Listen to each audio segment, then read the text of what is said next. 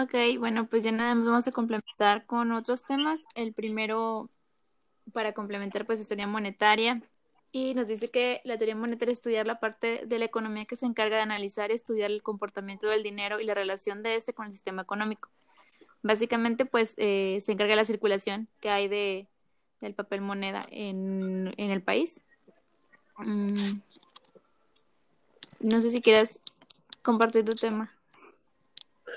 Eh, bueno, yo les voy a hablar un poco sobre, sobre lo que viene siendo el, el neoliberalismo. Bueno, el, neoliberalismo es una forma de gobierno ya que, que, busca capitalizar el Estado generando mayor producción, pero en algunos casos pues viene siendo con menos inversión social. Em, en este caso les voy a dar dos ejemplos. El primero podría ser el, la flexibilidad laboral, que es decir, abrir el nuevo comercio, liberar el comercio y modificar lo que viene siendo unos impuestos. Otro ejemplo podría ser reducir el dinero circulante, que, esto se, manejó desde hace muchísimos años para poder así lograr evitar la inflación.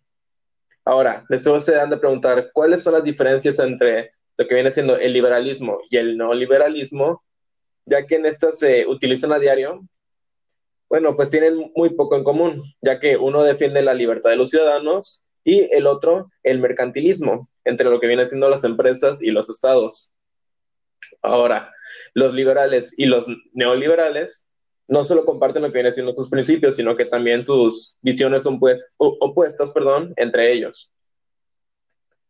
Ahora les voy a hablar un poco también sobre lo que viene siendo el modelo keynesiano, ya que esta es una teoría económica desarrollada por John Maynard Keynes, que a través de, hace muchos años él lo desarrolló mediante un modelo económico, ya que en, este, en este se demuestra fundamentalmente lo que viene siendo la relación que, que existe entre lo que viene siendo el nivel de ocupación o empleo a lo que te dediques y lo que viene siendo el nivel de ingresos que estás adquiriendo, ya que viene siendo en el lugar donde trabajas.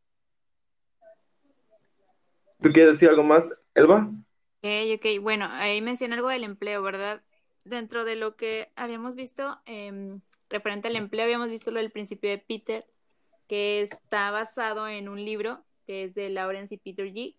Y este libro supone que está escrito en forma de sátira y es un libro que hace una metáfora de, de una vaca, que dice que la vaca en el te que es una vaca en el tejado, pues nadie sabe cómo llegó ahí, no sé, nadie sabe cómo llegó tan alto, pero hay que intentar bajarla o de plano bajarla. Habla sobre la incompetencia de las personas que están en primeros puestos, tanto gerenciales como de gobierno. El cómo hay muchas personas que llegan hasta donde están, pero sin haber acreditado el que estén realmente capacitadas y tengan las características para estar donde están, que pasa muchísimo. Este, creo que menos en lo privado, pasa un poquito más en lo en, en cosas de gobierno. Eso, eh, en eso se basa el principio de Peter y este libro. Em, las medidas para evitar el principio de Peter, pues primero promocionar mejor, hay que evitar los ascensos automáticos, capacitar mejor a las personas que ya tienes, pues es necesario entrenarlas de forma constante, em, mantenerlas eh, concursos, mantenerlas motivadas también, y la promoción inversa. Esas son las tres eh, características o medidas que hay que tomar para, el para evitar el principio de Peter. Otro de los principios eh, que está relacionado con lo del empleo es el síndrome de el síndrome burnout, que es el agotamiento mental, emocional y físico.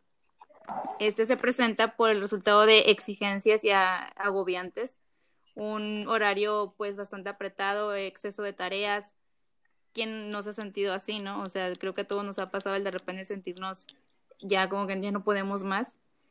Y eso se manifiesta a través de un estado de agotamiento físico, mental, que se prolonga en un tiempo y llega a alterar la personalidad y autoestima del trabajador, o sea, ya que está creando un problema para su vida.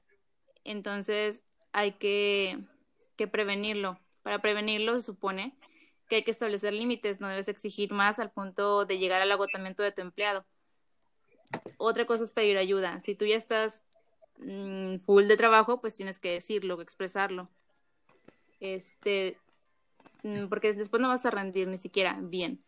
desconectarte, o sea, ya cuando estés fuera del horario de tu trabajo, pues ya, o sea, estás fuera, no recibir llamadas, no recibir mensajes, o en lo menos posible que puedas, cuidar tu salud, obviamente, tomar agua, este, hacer ejercicio, intentar mantenerte bien físicamente, cuidar el dinero, que obviamente estar en un trabajo simplemente por el dinero no, no lleva nada bueno, entonces también hay que cuidar el dinero para no tener ese estrés. Y pues otra cosa básica es encontrar el trabajo adecuado, un trabajo que te guste, donde te sientas bien, donde hay un buen ambiente laboral. No siempre va a ser el mejor, obviamente en cualquier trabajo siempre vas a tener problemas y siempre vas a, a sentirte en algún momento como que ya no puedes, pero que la mayoría del tiempo te sientas bien yendo a trabajar. Y pues yo creo que ya con eso vamos a concluir este. este bueno, este. Ah, eh, ahorita que dijiste eso, quiero tocar un tema, ya que me lo recordaste. Este, eh, se refiere a lo que viene siendo la, la teoría de, de, McGregor X y Y. Oh, sí. Ya que la teoría de McGregor X y Y vienen siendo dos teorías que representan en dos puntos totalmente de extremo a extremo diferentes, ya que en uno viene siendo un punto donde tú, tú lo aceptas y otro donde es totalmente lo contrario, ya que el punto de X representa el punto de vista en donde tú sientes la, la negatividad de evitar las cosas. Por ejemplo, estás yendo a, tu trabajo y en la teoría X viene siendo intentar evitarlo. En la teoría Y es que el trabajo puede ser una fuente de satisfacción, que lo disfrutes. Otra que en la teoría X viene siendo que no, que no quieres asumir responsabilidad, responsabilidades, perdón. Mientras tanto, lo que viene siendo la teoría Y, en donde lo aceptas y quieres asumir las, las responsabilidades. ¿Me explico? Sí, sí, sí. No, e, es, es exactamente lo que es eso. Tienes toda la razón. Y bueno, eso yo creo que sería todo de mi parte. Perfecto. Eh, entonces, yo creo que ya quedaron bastante claros los puntos eh, que tuvimos que tratar y pues ya vamos a concluir el podcast con esto. ¿Te parece bien? Sí, está bien. Perfecto. Bueno, pues muchas gracias. Bye. Hasta luego.